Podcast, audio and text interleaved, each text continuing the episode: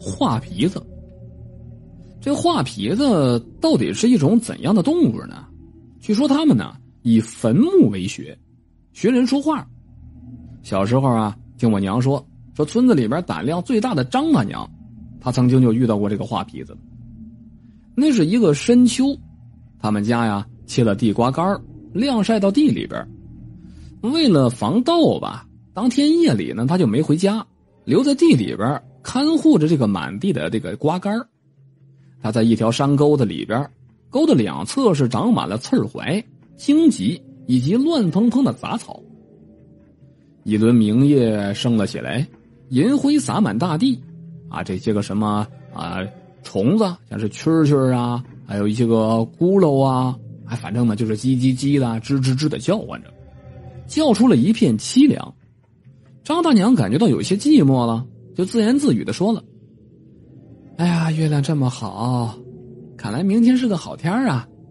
这话音刚落，耳边就响起了另外的一个声音：“月亮这么好，看来明天是个好天气呀！”当时他被吓了一大跳啊！这、这、这、这谁呀？哪来的声音呢？怎么就谁在学我说话呢？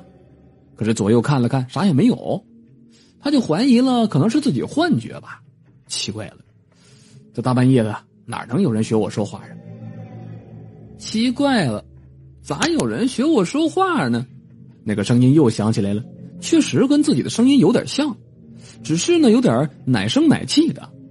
这时候张大娘就明白了，坏了，自己呀这可能是遇见这个画皮子了，啊，这怎么办呢？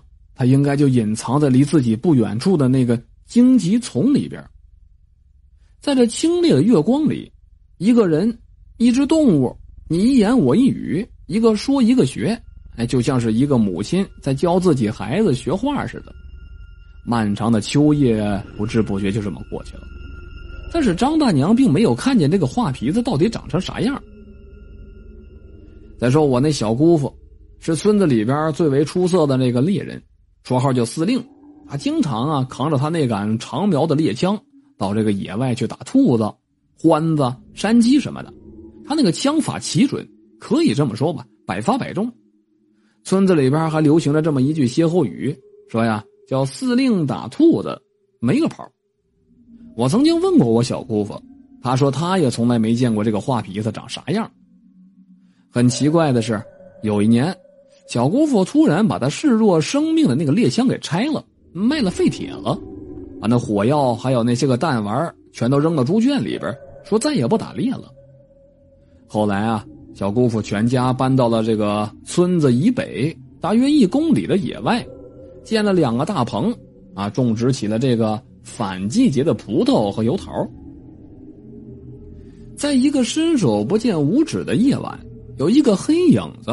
拨开了小姑父家的院子门，蹑手蹑脚的溜了进去，解开了系在木桩子上的牛绳子，牵着牛就往外走。眼看着呀，就要到出门了。这时候院子里边响起了一个沉闷的声音：“朋友，你是不打算让我过了吗？你不让我过，我也不让你过。”黑影子回头一看，顿时是魂飞天外。只见一根黑黢黢的枪管子。从自己那窗棂子的缝隙伸了出来，对准了自己。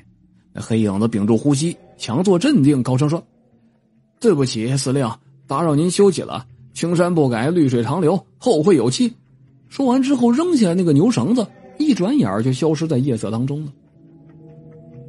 过了没半个月，乡派出所所长老王找到我小姑父，说要拘留他，因为他们最近呢刚抓了一个偷牛贼，这个贼为了戴罪立功。供述称啊，我小姑父有枪。需要说明的是什么呢？那个时候已经禁止民间持有猎枪了。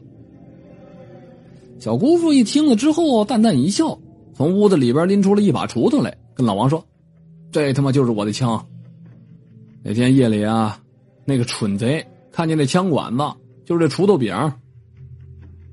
今年夏天，母亲从老家来济南小住。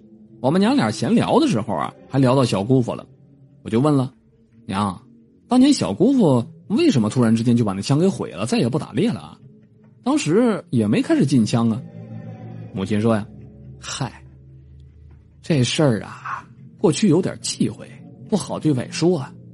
现在都过去这么些年了，就跟你说了吧。那年秋天呢，你小姑父又出去打猎去了，回来的时候啊，带了几个野兔，还带回了一个奇怪的东西，谁也不认识。正好啊，邻村的一个老猎人过来走亲戚，啊，去把他请来看了看。他说呀，这是一只画皮子。那老猎人还说了，打死画皮子不吉利。反正呢，就是今后凡事都要小心着点吧。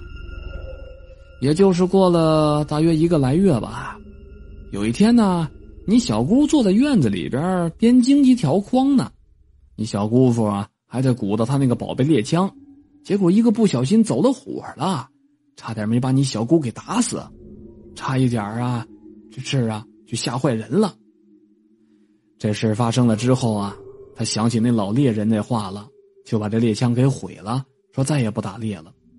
我就问了娘：“那你见过那画皮子吗？”母亲说：“见过。黑黄色的毛，比那小狗啊还小一点长得是花脸儿，毛茸茸的长尾巴。”对于我娘的话呢，我并不完全相信，但是呢，在山东诸城一带。老人们普遍相信，确实存在过这么一种动物，叫画皮子。好了，这就叫画皮子的故事。